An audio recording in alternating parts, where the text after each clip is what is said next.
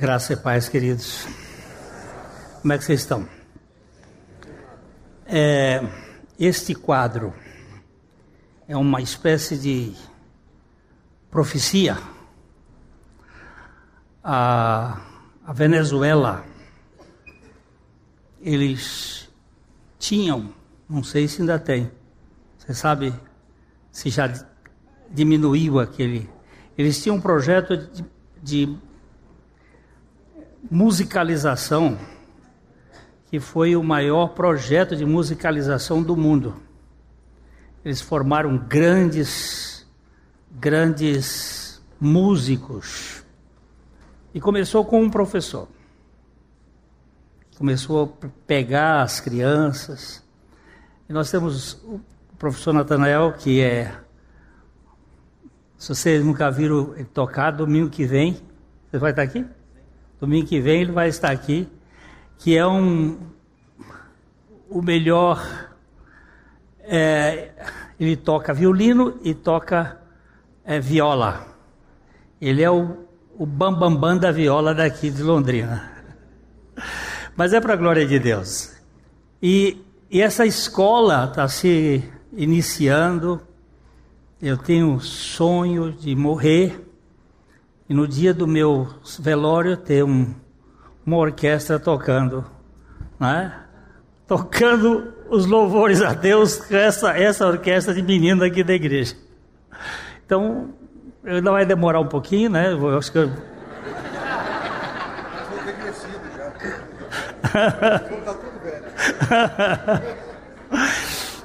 Mas eu, eu fico louvando ao Senhor por esse trabalho e é, é muito precioso ver.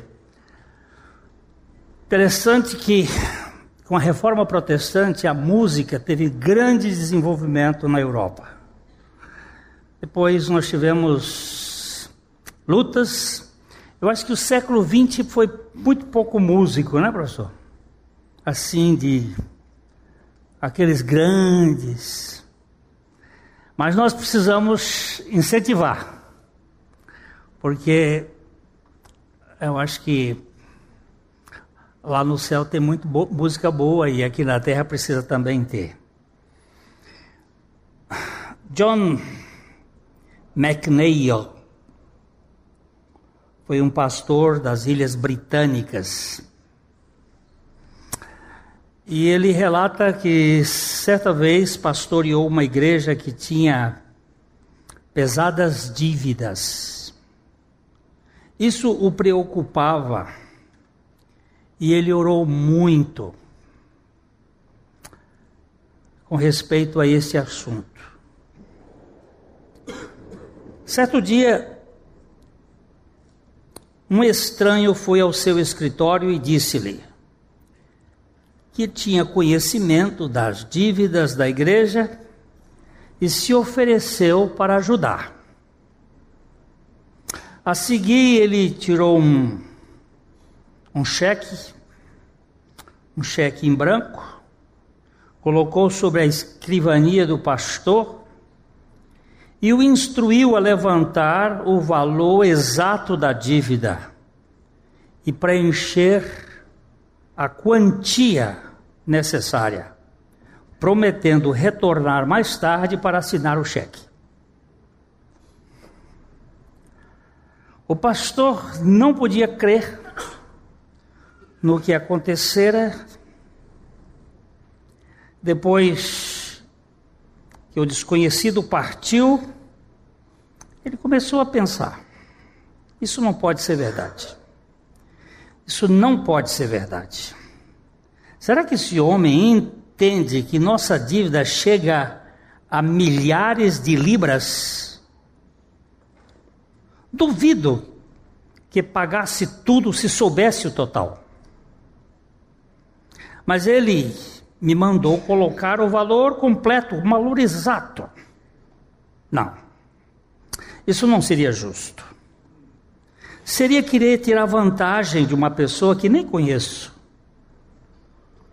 Vou colocar só metade do valor. E foi isso que ele fez. Levantou todas as dívidas e colocou metade do valor. Quando o estranho retornou, não discutiu e assinou o cheque sem hesitar. Obviamente, ele havia falado sério. O benfeitor da igreja era um filantropo muito rico.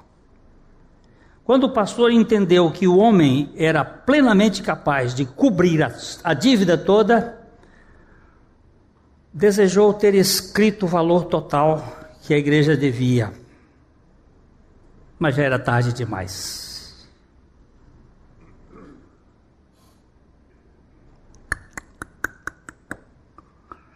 Isso acontece conosco. Nós temos um Deus que assinou um cheque em branco e colocou tudo à nossa disposição para que nós preenchêssemos a fim de que ele suprisse com a sua plenitude. Mas, lamentavelmente, nós não cremos na palavra de Deus. Nós simplesmente queremos fazer acordos com a nossa mente. Será que Deus, Ele realmente vai me suprir de tudo?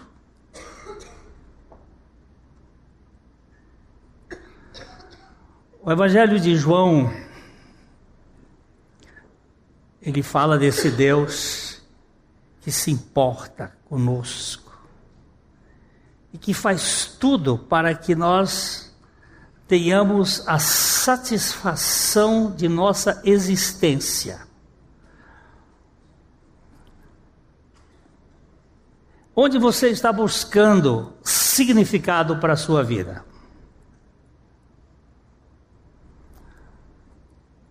Cada um de nós tem certos déficits, certas carências. Aí nós buscamos isto. Alguns querem ser professores, doutores, e buscam no conhecimento, na graduação, na pós-graduação, no agrégé, satisfação para o seu para a sua carência. Outros buscam na posse, nas coisas, no dinheiro, outros no poder político, outros no esporte e por aí vai. Agora, onde nós estamos buscando matar a fome de significado que nós temos. Porque todos nós aqui somos famintos. Famintos de sentido.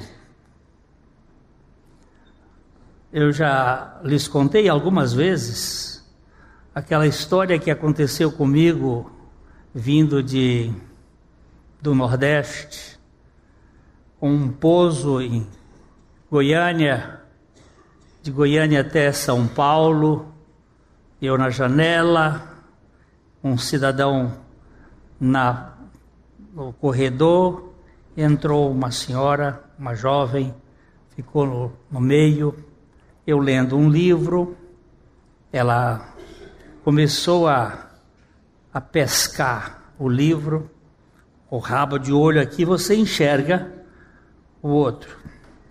E eu fiz assim. Estirei o livro para ela e ali começou um papo. O livro que eu lia era um livro de filosofia, sociologia, tava e ela começou a conversar e diz assim: "O que que você faz na vida?" E eu perguntei a ela: "O que que você quer que eu diga?" Para que você saiba quem eu sou. E começamos a conversar. Porque normalmente as pessoas são o que elas fazem. Quem é você?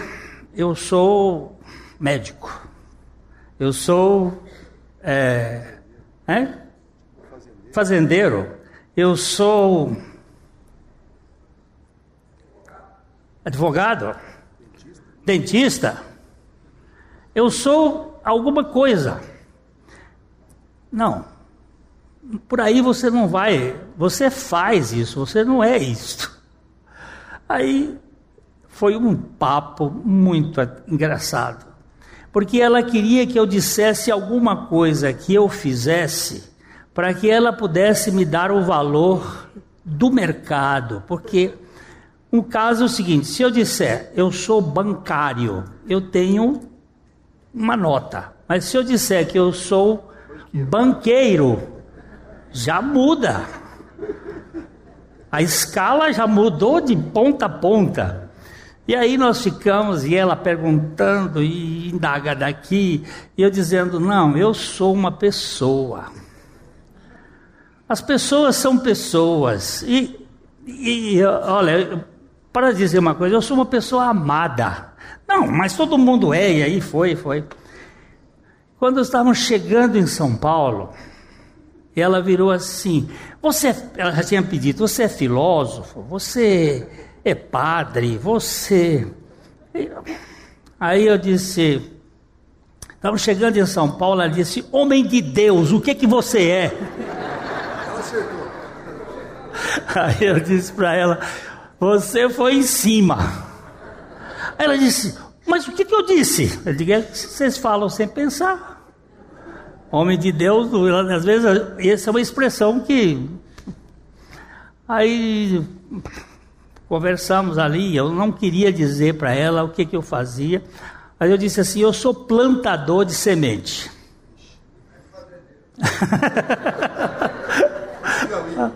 Aí ela disse assim: e que semente você planta? Ela já tinha me dito que ela era jornalista da Folha de São Paulo e tudo. E qual é a semente que você planta? Eu digo, eu planto a boa semente. E aí, quando foi aquela conversa, já avião descendo, entrando, e eu tinha que mudar de, de para pegar um outro voo aqui para Londrina, e ela disse assim: Por favor, me diga o que você faz. Eu digo, não vou lhe dizer o que, vou, que eu faço, eu estou lhe dizendo o que eu sou. Eu sou um filho amado de Deus. Quem me dá significado nesse mundo não é o que eu faço, é o amor de Deus para comigo. Aí ela disse: Você é pastor? Eu digo: oh, Isso é título. Aí nós conversamos e ela disse assim: Como é que faz para a gente conhecer isso? Eu tive a oportunidade de falar de Jesus para ela ali foi tão precioso. Porque é Ele que mata a minha fome. Eu tenho uma família muito querida, mas minha família não mata a minha fome. Eu tenho amigos excelentes, mas eles não matam a minha fome. O que mata a minha fome é saber que eu sou amado. E que esse amor não tem troca, não tem negócio. Isso que mata a fome. Então, a grande, o grande problema do capítulo 6 de João, nós vamos olhar aqui, é quando Jesus disse: Eu sou o pão da vida. Quem de mim se alimenta, por mim viverá. Eu sou o pão da vida.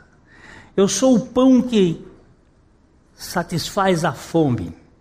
Mas essa vida aqui não é a vida bios, nem a vida psique, é a vida zoe, é a vida eterna, é a vida espiritual. Que eu sou faminto desta realidade. Eu preciso satisfação da minha vida espiritual. É, quando Jesus disse que ele era o pão que desceu do céu, verso 41, houve uma murmuração entre os, os judeus, diz aí o, o capítulo 6, verso 41. Murmuravam, pois, dele os judeus, porque dissera: Eu sou o pão que desceu do céu. Essa palavra murmuração é um é uma atitude muito comum na história do povo de Deus com relação à comida. A primeira murmuração que a gente tem encontra foi quando eles saíram do Egito e tiveram a primeira dificuldade com o cardápio de Deus. O pão maná que caía do céu, eles enjoaram daquilo e começaram a dizer esse pão nojento, esse pão vil, esse pão. Nós não queremos isto. Estamos enjoados. Essa murmuração, ela reflete que este alimento que nós comemos todo dia não satisfaz de fato a nossa fome existencial não, não, vai satisfazer. E isso gera uma murmuração, gera uma reclamação. E nós vemos isso também na história, as pessoas tendo esse, esse gesto. Até a Bíblia diz uma coisa muito interessante, hoje o pastor Dagoberto citou lá no velório do irmão Valdir, da Glória, o pai da Maura, ele citou um texto que é muito esquisito da Bíblia, que é melhor ir ao, ao lugar onde há velório, onde há é, hein? luto, do que o lugar onde há banquete. Porque no lugar onde há velório, a gente vê o fim de todos os homens e os vivos tomem isso em consideração. Mas o lugar onde tem banquete, Muitas vezes o banquete foi bem preparado, mas as pessoas saem dali reclamando. Come a comida e sai dizendo: Olha, o negócio estava salgado. Outro, hein? Estava frio. Outro diz: Olha, ali a comida. É, não, não, come de graça e ainda reclama. Não, é? não, não festeja. É um negócio. Porque nós temos umas insatisfação. E às vezes a coisa está tão boa e a gente tem inveja. Porque não pode ter aquilo, aí sai denegrindo para todo lado.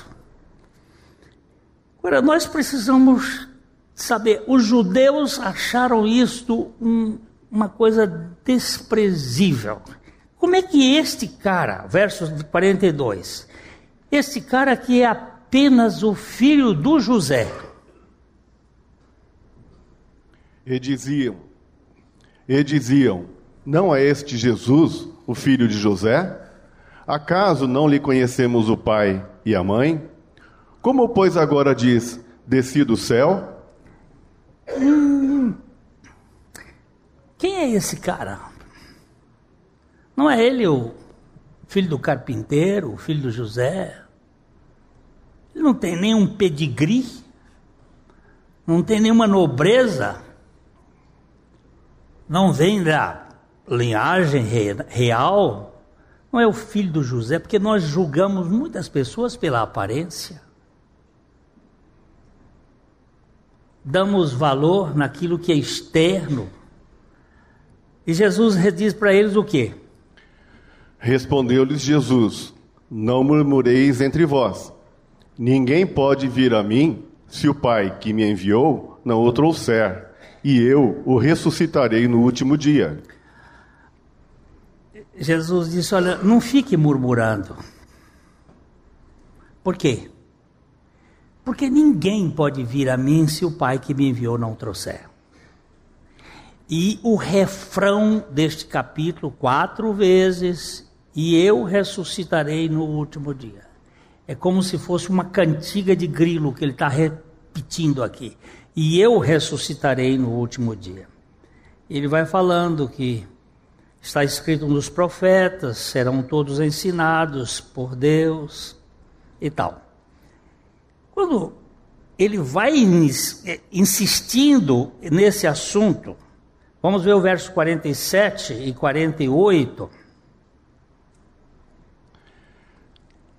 Em verdade, em verdade vos digo: quem crê em mim tem a vida eterna. Eu sou o pão da vida. Eu sou o pão.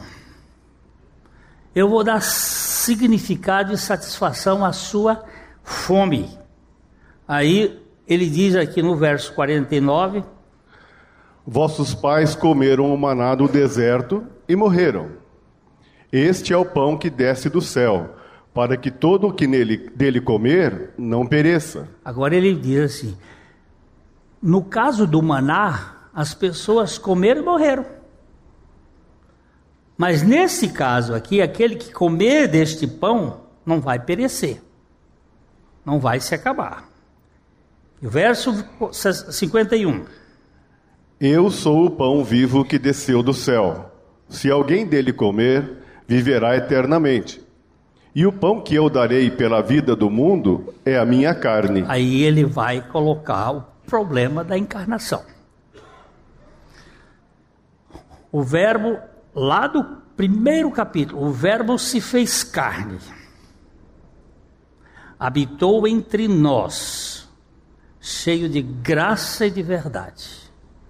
E a vinda do Filho de Deus ao mundo, na encarnação, esse Deus que se concentra, que se condensa, até o tamanho de um óvulo, para depois ficar aqui na terra como uma criança e para ir a uma cruz e morrer uma morte que não é dele, para que nós ganhássemos nessa identificação dele conosco e nossa com ele a libertação do grande tirano. O grande tino, tirossauro está dentro de você. O tiranossauro. Quem é esse tiranossauro? É o seu ego insatisfeito. Voluptuoso por um mundo que não satisfaz. Ele precisa morrer. Não há solução para nós senão pela carne de Jesus. Ele não está falando aqui de antropofagia, comer a carne de Jesus como se come bife, mas é assimilar todo o processo redentivo. O Deus que se encarna, o Deus que morre a morte do pecador e que dá ao pecador na ressurreição uma nova identidade, uma nova vida, um novo caráter, capaz de ver o mundo com outros olhos, com outra perspectiva.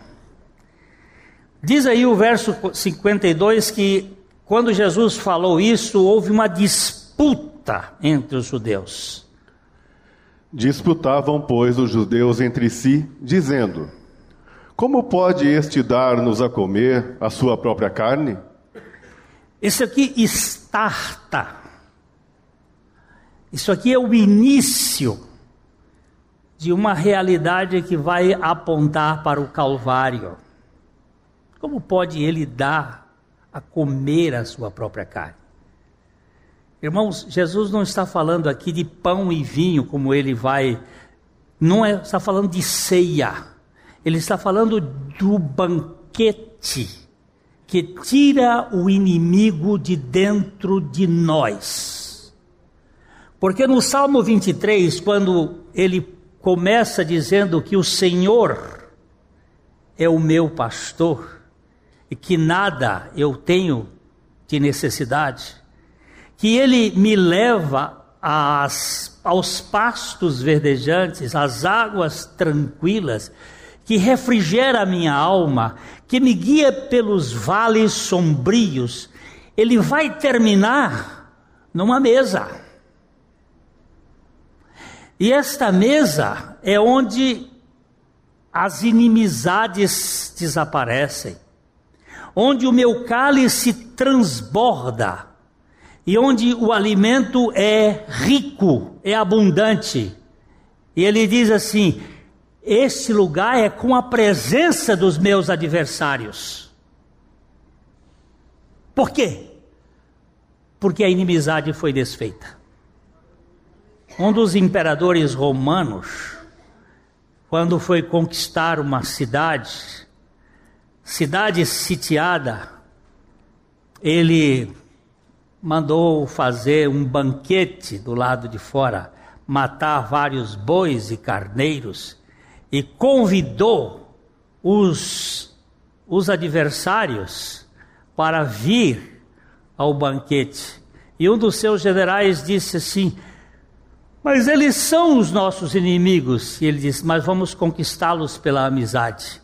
Quando eles chegarem à mesa, eles serão nossos amigos e nós vamos conquistar de uma outra maneira, não pela espada, não pela força, mas pelo acolhimento. Esta é a maneira como a cruz trabalhou conosco. Nos trouxe para o banquete que satisfaz a minha fome. Mas sabe o que, é que aconteceu? Depois dessa disputa, Jesus respondeu: Em verdade, em verdade, 43, 53. Respondeu-lhes Jesus: Em verdade, em verdade vos digo: se não comerdes a carne do filho do homem e não beberdes o seu sangue, não tendes vida em vós mesmos. Quem comer a minha carne e beber o meu sangue, tem a vida eterna, e eu o ressuscitarei no último dia. Ele vai repetir pela quarta, pela quarta vez a sua, o seu jargão. Eu vou dar a vida eterna e eles vão ressuscitar no último dia. Pois a minha carne é verdadeiramente comida e o meu sangue é verdadeiramente bebida. Verso 56, Fernando. Quem comer a minha carne e beber o meu sangue, permanece em mim e eu nele. Assim como o Pai que vive me enviou, e igualmente eu vivo pelo Pai, também quem de mim se alimenta, por mim viverá. Este é o pão que desceu do céu, em nada semelhante àquele que, que vossos pais comeram no deserto, comeram, e contudo morreram. Quem comer este pão viverá eternamente. Estas Agora, Sim, essas coisas ele, ele falou na sinagoga em Cafarnaum. Agora vai para o verso 60. Muitos dos seus discípulos, tendo ouvido tais palavras, disseram: Duro é este discurso. Quem o pode ouvir? Agora não eram mais os judeus. Agora era os discípulos do Senhor. Ele tinha muitos discípulos nessa ocasião. Não só os apóstolos, mas os discípulos dele. Muitos haviam aderido ao Senhor. E agora eles estavam dizendo assim: esse discurso é a palavra muito interessante, esse discurso é bruto. Esse é um discurso rígido. Esse é um discurso que nós não podemos suportar.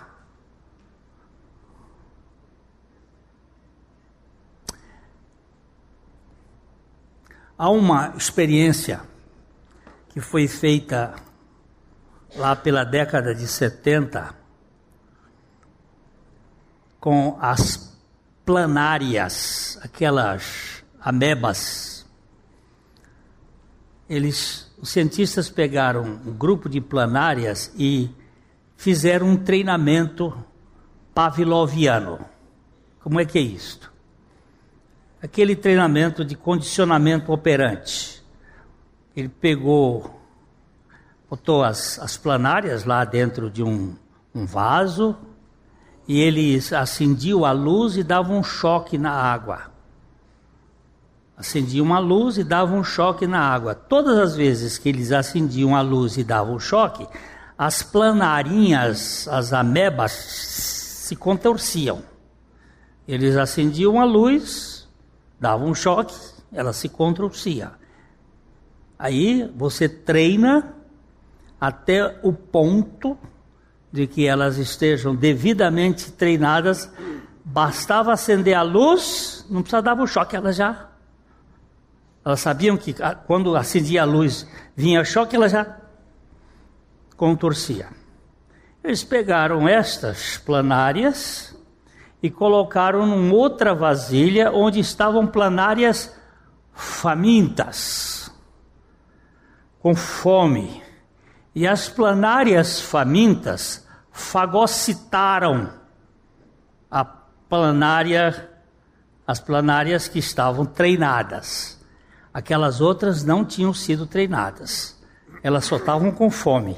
Quando elas comeram as planárias que tinham sido treinadas, eles acenderam a luz e elas se enroscaram.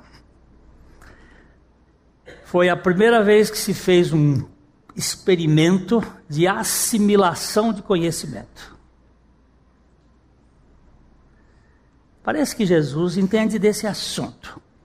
Quem de mim se alimenta, por mim viverá. Há uma assimilação. Nós fomos assimilados por Ele na cruz para que nós morrêssemos para a nossa natureza despótica.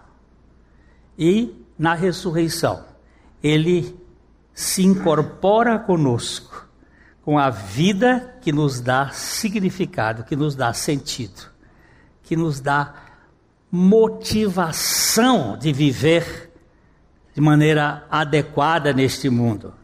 E os discípulos de Jesus não entendiam isto e começaram a achar que esse discurso ninguém podia ouvir. Duro é esse discurso. Quem é que pode ouvir isto? Mas Jesus, sabendo, verso 61. Mas Jesus, sabendo por si mesmo que eles murmuravam a respeito de suas palavras, interpelou-os: Isto vos escandaliza? Ah, é? Isso faz vocês tropeçarem? Isso escandaliza vocês? Nós temos uma mensagem histórica. Jesus morreu por mim. Jesus morreu em, em meu benefício. Verdade pura. Isto é verdade, mas isto não é a verdade toda. Isso é verdade? É verdade. O ato histórico, o objetivo, a crucificação de Cristo por mim é verdade. Mas está faltando um outro lado. A mesma Bíblia que fala que Jesus morreu por mim, fala que eu morri com Cristo. A mesma Bíblia que afirma o ato histórico, afirma o ato subjetivo. A mesma Bíblia que fala da morte dele em meu favor, fala da minha morte compartilhada com ele. E eu preciso ganhar essa revelação. Porque senão, eu quero viver a vida de Cristo na base de em seus passos que faria Jesus. Nós tentamos viver a vida de Cristo na base do suor de Caim. Olha, eu vou dizer que hoje me arrepiei ouvindo uma mensagem na BBN sobre a vida cristã. Quando eu terminei de ouvir o resto da mensagem, eu estava suado.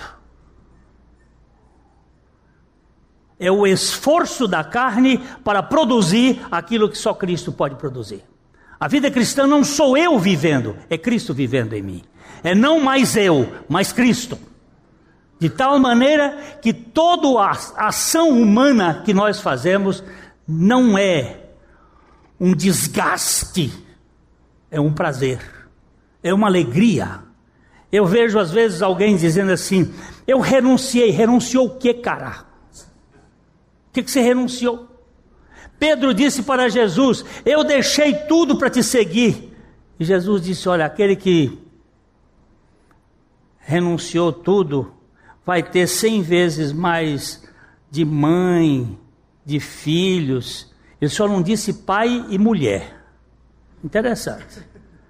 Pai é só um, ele não disse de pais, ele disse cem vezes mais de casa, de irmãos, de, de serviço, de negócios. Você vai ter mais e, e o cacete na vida até o fim, na vida futura. Mas fique, fique sabendo disso. Você não renunciou nada, porque tudo isso que você está renunciando tem um prazo de validade. Vai tudo por fogo. Vai tudo acabar. Eu sempre penso o seguinte: eu renuncio o meu sapato velho, em razão de uma sapataria que eu ganhei. Valeu a renúncia que eu fiz? Hein? Que troca mais besta? E estou chorando por causa do meu sapato velho? Ah, meu sapato de estimação. O abisabi. Você sabe o que é o abisabi? É uma expressão japonesa que é uma coisa que você usa muito tempo e tem prazer e gosta delas. Meu sapato, que já andou comigo por tantos lugares do mundo. Eu gostava tanto desse sapato. Escuta, você ganhou o que, rapaz? Uma fábrica de sapatos. Renunciei esse mundo pelo mundo eterno. Que renúncia foi essa? Eu estou me esforçando, dando minha vida para a obra de Deus. Cara, você entendeu alguma coisa na vida? Nós não temos voluntariados no Evangelho. Nós temos comissionados pela graça de Deus. Você não foi, não está fazendo nada por vantagem nenhuma. Você ganhou um reino eterno e está me falando aqui de eu renunciei, eu me esforço, eu deixa de ser idiota. Hã? pagando o preço. Que preço? Este é um preço que nós temos que pagar. Que preço você vai pagar?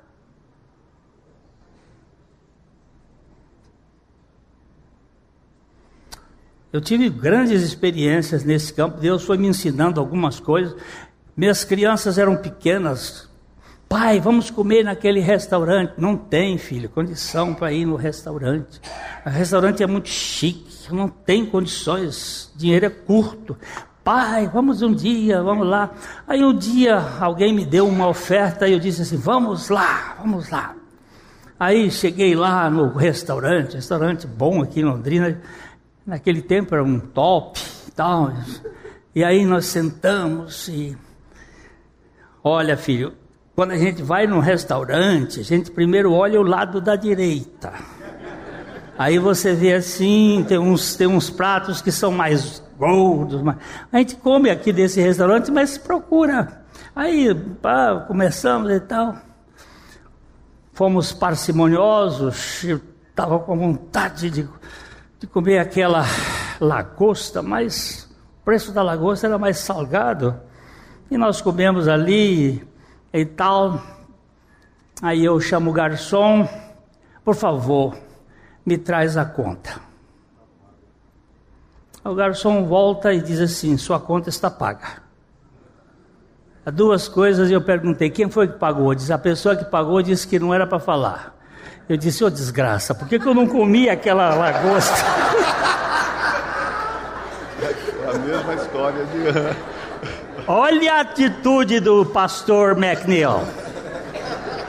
Viu a história do pastor McNeil? O cara chega e bota o, o cheque em branco. A igreja com dívidas, ele disse que era de milhares de libras esterlinas. Ponha lá. Mais tarde eu volto para assinar. Não pode ser verdade. Como é que esse cara vai fazer um negócio desse? Se ele souber o tamanho da conta. Ele não vai pagar. Mas o. Não, vamos ser parceiros. Afinal de contas, nós vamos explorar também. Aí a justiça própria. Não, vamos ser parcimoniosos, vamos colocar metade. Por que isto? Porque nós não vamos explorar a bondade do homem. Essa, essa, essa espiritualização. Afinal de contas, nós somos. Vamos imaginar que o negócio era 500 mil libras esterlinas. Vou botar só 250. E aí? E o homem chegou e. Pode buscar. Oh, desgraça por que, que eu não botei tudo? Por que, que eu não coloquei tudo? Dizendo, é Senhor, eu sou um falido, um fracassado.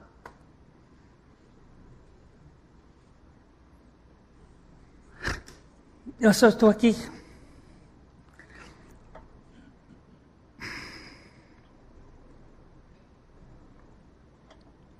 O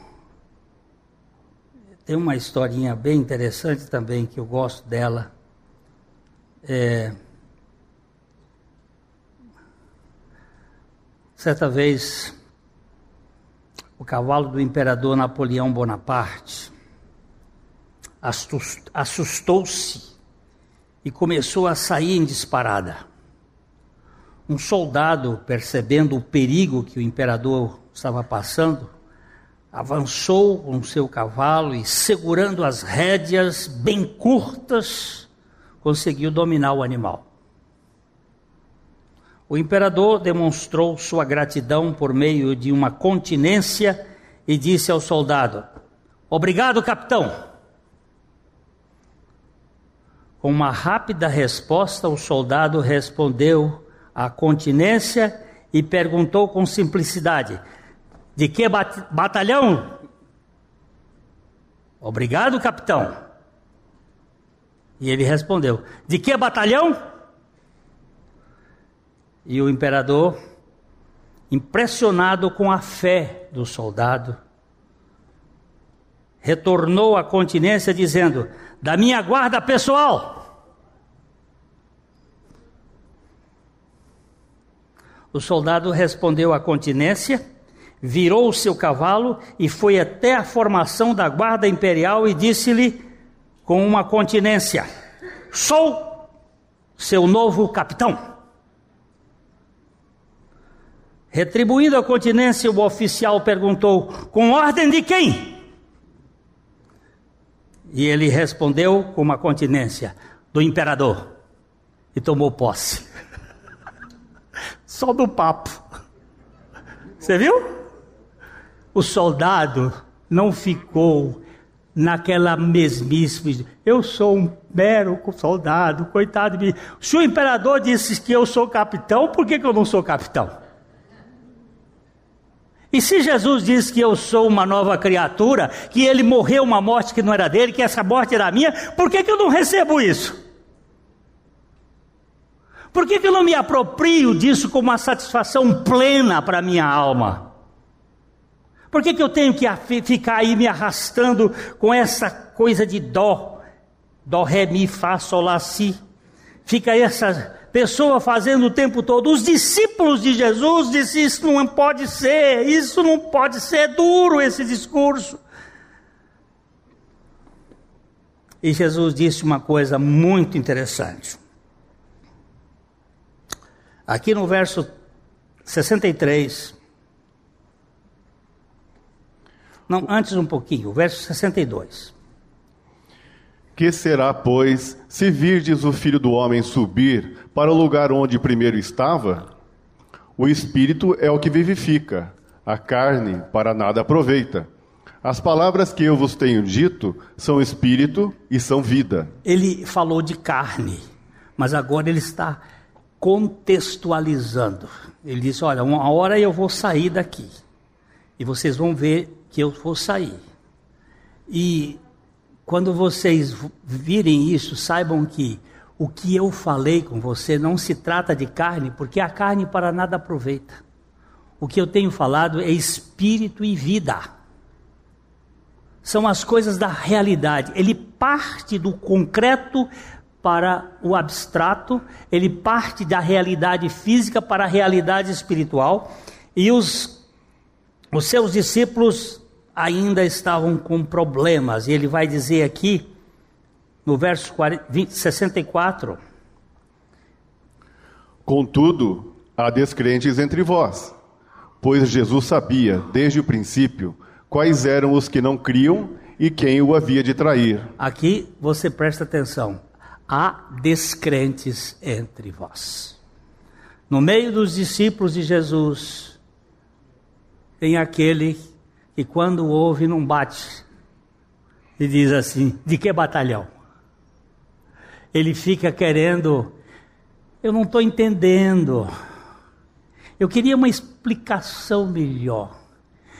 Eu estou com dúvida. Será que o senhor podia gastar um tempo comigo para tirar a dúvida? Está na hora de você bater continência e dizer: Senhor, o senhor satisfaz a minha fome. O Senhor é que mata a minha fome. E prosseguiu, verso 40, 65. E prosseguiu: Por causa disto é que vos tenho dito: ninguém poderá vir a mim se pelo Pai não lhe for concedido. Ó, oh, de novo ele está dizendo aquilo que ele disse lá atrás, que ninguém pode vir a ele se o Pai não trouxer. Ele diz, você sabe por que, que é isso?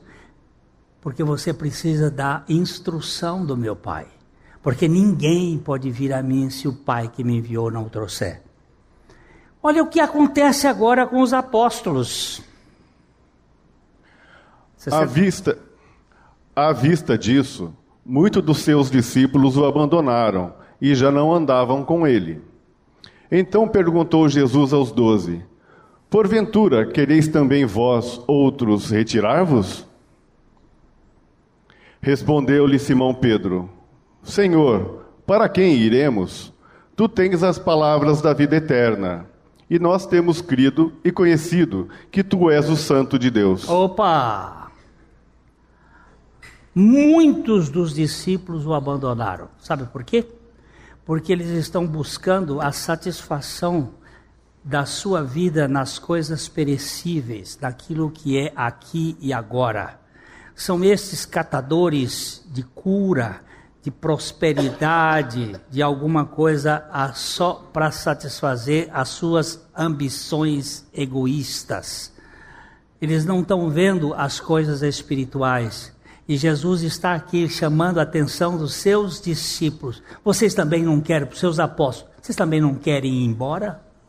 Porque Jesus não faz negócio na base de é, candidato à eleição, você vota em mim, eu preciso do seu voto. Jesus é contundente, você segue porque o Pai leva Jesus e Jesus não fica pela metade. Vocês também querem ir embora?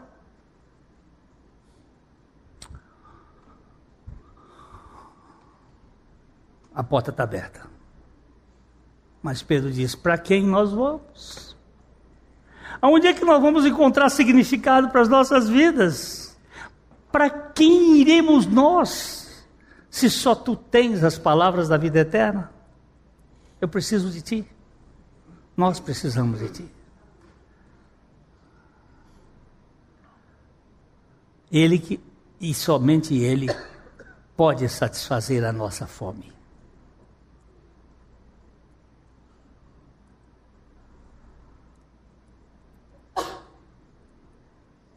Jesus termina esse, esse capítulo, e eu espero que hoje a gente também termine. Ele, ele dizendo aqui: Replicou-lhes Jesus: Não vos escolhi em número de doze?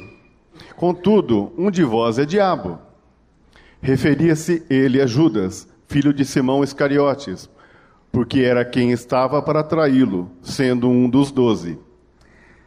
Não escolhi Não vos escolhi em número de doze, contudo um de vós é diabo. Puxa vida. Tem diabo no, no ministério de Jesus? Tem. O diabo é o caluniador. Todas as vezes que você calunia, você é diabo. Caluniar é falar de uma pessoa algo que você não sabe se ela é, e você está falando dela, jogando no ventilador coisas que não dizem respeito a ela. Você é diabo, eu sou diabo. Diabo é difamador, que acusa com falsidade.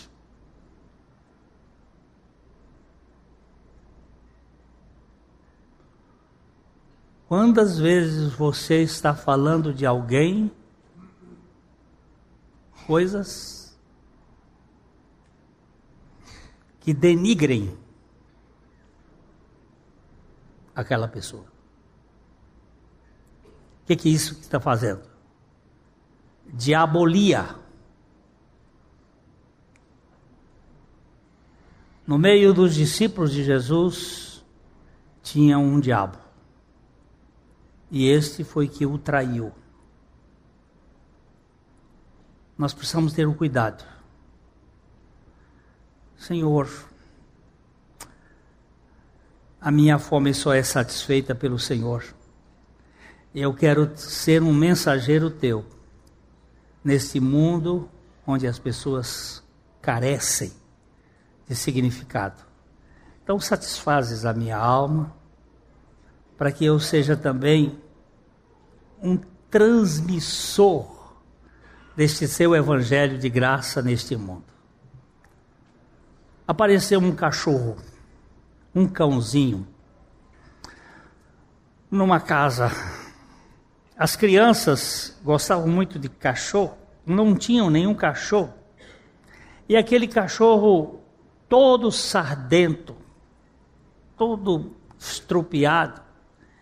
Eles, quando os pais chegaram, eles estavam com aquele cachorro, já tinham lavado o cachorro, já estavam dando. E os pais, mas esse cachorro velho, esse vira-lata. Ah, pai, deixa a gente criar esse cachorro. Ele é tão frágilzinho, nós podemos criar esse cachorro. Aí lá vai os pais levando o cachorro para o veterinário e cuidaram do cachorro e deram vermífugo e cuidaram e o cachorro começou a ficar bonitinho, gordinho, o cachorro estava ali no meio e as crianças quando chegavam da escola aí brincavam e ele pulava e estava uma festa. Depois de seis meses o cachorro sumiu. e foi a, correndo no bairro e procura daqui, procura de lá. E cadê o cachorro? Depois de uns quatro, cinco dias, eles estavam lá almoçando quando começou. Olha só. Comecei a arranhar o negócio ali. Ainda bem que tem uma, uma reforma aqui para frente. Aí vão lá abrir a porta, tá o cachorro com a meia dúzia de cachorrinhos. Trouxe os cachorros da rua todos que ele encontrou, como quem diz assim, esse cachorro é evangelista. Ele encontrou as crianças, os outros lá na rua sujos e trouxe todos aonde? Onde havia encontrado significado onde ele foi cuidado, onde ele foi amado, onde ele foi tratado, e ele trouxe todos. E aí a família que teve que correr atrás de veterinário e cuidar dos cachorros. Aí é uma ilustração, não sei se é verídica, eu li essa ilustração, mas para mim ela foi na medida. No momento em que eu encontro a satisfação da minha vida na pessoa de Jesus Cristo, eu quero comunicar isso para outros, dizendo assim: olha, gente, Evangelismo é isso, é dizer ao outro onde você encontrou o pão. Não é você querer convencer, não, daqui você encontrou. Jesus satisfaz a nossa fome. Ele satisfaz. Vai dar muitos discípulos de Jesus não vão crer. Muitos discípulos de Jesus vão achar duro esse discurso. Mas muita gente vai se satisfazer com a pessoa de Jesus e vai encontrar significado para a sua vida. Eu espero que o Espírito de Deus lhe revele que naquela cruz teve mais gente morrendo e que naquela ressurreição ele veio implantar o chip eterno, a vida eterna que vai dar sentido à sua existência, para a glória do Pai. Mas não faça como o pastor McNeil, nem como eu, no restaurante, né? Deixa de comer o melhor prato porque não tem o que pagar. O Senhor já pagou a, a nossa conta e nós podemos usufruir da riqueza da sua graça. A Livraria PIB Londrina procura selecionar cuidadosamente seus títulos e autores a fim de oferecer um conteúdo alinhado com o Evangelho de Jesus Cristo bíblias, livros de teologia, devocionais, literatura infantil, biografias, comentários bíblicos e muito mais. Dispomos também de um acervo de CDs e DVDs das mais de 5 mil mensagens ministradas na primeira Igreja Batista em Londrina. Visite a Livraria PIB Londrina e conheça ainda mais. Livraria PIB Londrina, de segunda a sexta, das 13h30 às 18 horas. Endereço na Avenida Paraná, 76A, próximo ao Calçadão, bem no centro de Londrina. Ligue para 3372 8921 ou acesse o site www.livrariapiblondrina.com.br.